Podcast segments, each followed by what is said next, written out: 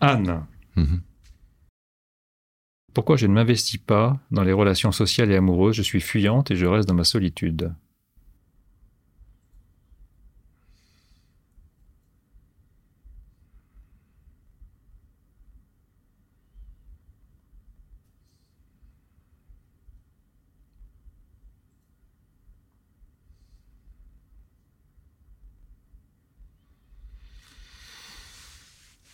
Euh, J'arrive en fait sur euh, le ras-le-bol d'être, euh, de servir de nourriture euh, aux autres.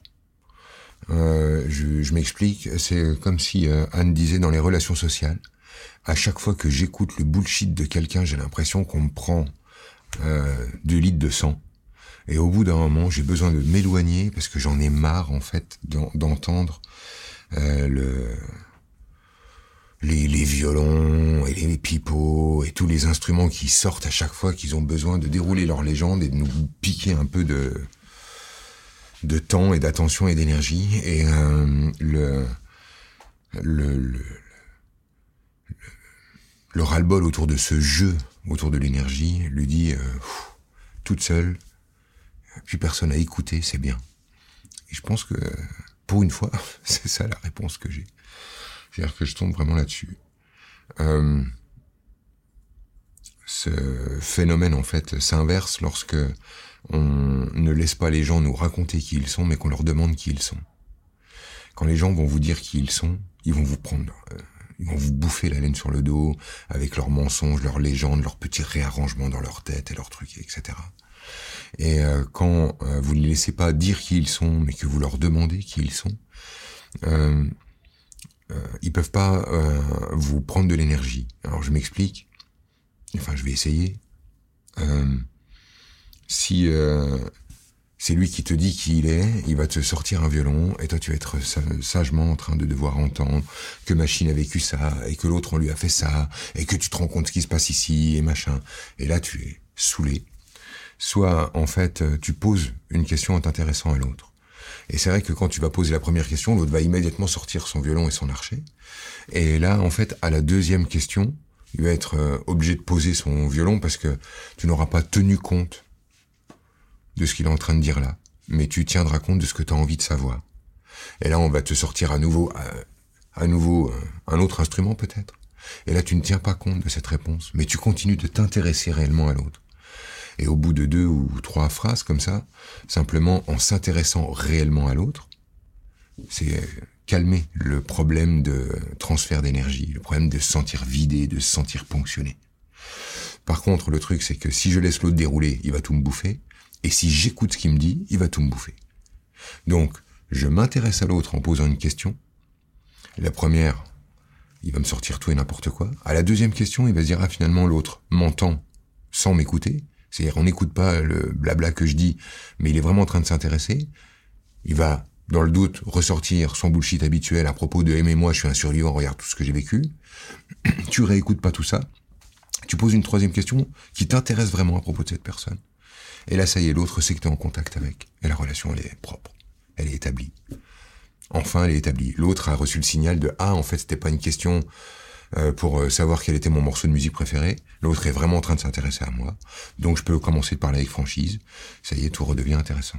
Et si à chaque fois que l'autre sort ton, son violon pour se faire aimer dans sa légende et son truc, tu reposes une question qui n'a rien à voir avec ce qu'il vient de te dire, mais qui est probante,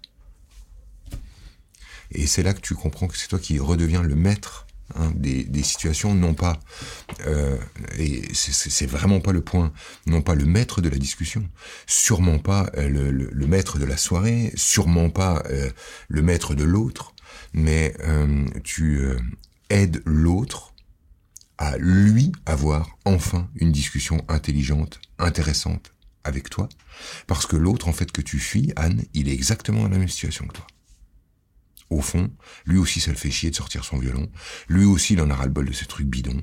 Lui aussi en fait voudrait avoir un truc euh, vrai. Et lui aussi, en fait, Anne aimerait peut-être bien connaître un truc d'Anne en dehors de sa légende de la meuf fuyante euh, qui aime quand même les gens.